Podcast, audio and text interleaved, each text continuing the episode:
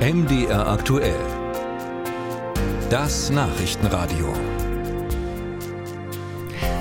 In der Diskussion um weitere Militärhilfen für die Ukraine hat sich der ukrainische Diplomat und Ex-Botschafter in Deutschland Andrei Melnik exklusiv im Interview bei MDR aktuell geäußert.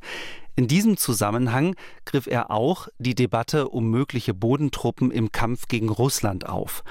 Uta Georgi fasst das Gespräch mit dem Diplomaten zusammen. Andriy Melnik war von 2015 bis 2022 Botschafter der Ukraine in Deutschland. Inzwischen ist er Chefdiplomat seines Landes in Brasilien. Dorthin war er versetzt worden, nachdem er in einem Interview die Ermordung von Juden im Zweiten Weltkrieg unter Beteiligung des ukrainischen Nationalisten Bandera in Zweifel gezogen hatte. Im Interview mit MDR aktuell griff Melnik jetzt die Äußerungen des französischen Präsidenten Macron auf.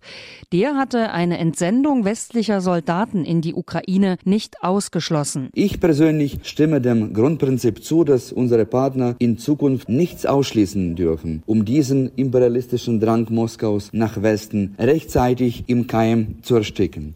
Außerdem wird das Warnsignal aus Paris eine abschreckende Wirkung für Putin entfalten und ihm klarmachen, dass die Ukraine nie im Stich gelassen werden, auch wenn sich die Kreml-Propagandisten ihre Hände reiben. Dass so ein Vorstoß in Deutschland von fast allen politischen Seiten abgelehnt wird, könne er zwar verstehen, sagt Melnik, die Angst sei groß, zur Kriegspartei zu werden, aber dieses Denkmuster ist grottenfalsch. Denn Putin alleine bestimmt, ob und wann er Deutschland als Kriegsteilnehmer definiert. Dafür braucht der Kreml-Chef gar keinen Vorwand. Natürlich ist es eine souveräne Entscheidung, keine deutschen Soldaten in die Ukraine zu entsenden. Sollte sich dieser Denkanstoß demnächst tatsächlich materialisieren. Die Ukrainer werden diesen Beschluss respektieren. Allerdings wäre es nicht fair, wenn sich Berlin ein Vetorecht zuerkennen würde, andere Partner daran zu hindern, im Alleingang vorzugehen oder auch eine Koalition der Willigen zu etablieren. Angesprochen auf mögliche diplomatische Bemühungen gegenüber Moskau äußert sich Melnik sehr persönlich und bezieht sich auf sein Interview kürzlich mit dem Tagesspiegel. Dort hatte er es als klug bezeichnet, wenn die Verbündeten der Ukraine in Moskau diskret ausloten würden, ob dort echte Kompromissbereitschaft besteht. Diesen Appell würde ich an alle unseren Verbündeten und Partner richten,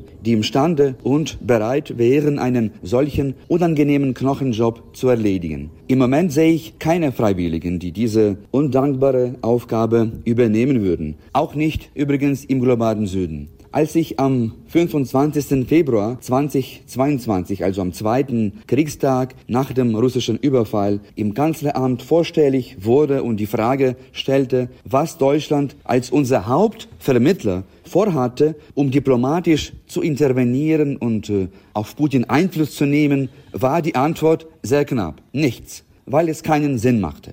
Ich war wie vom Blitz getroffen. Man hat Diplomatie begraben. Trotz dieser Absage damals sieht Melnik Deutschland in einer Schlüsselrolle.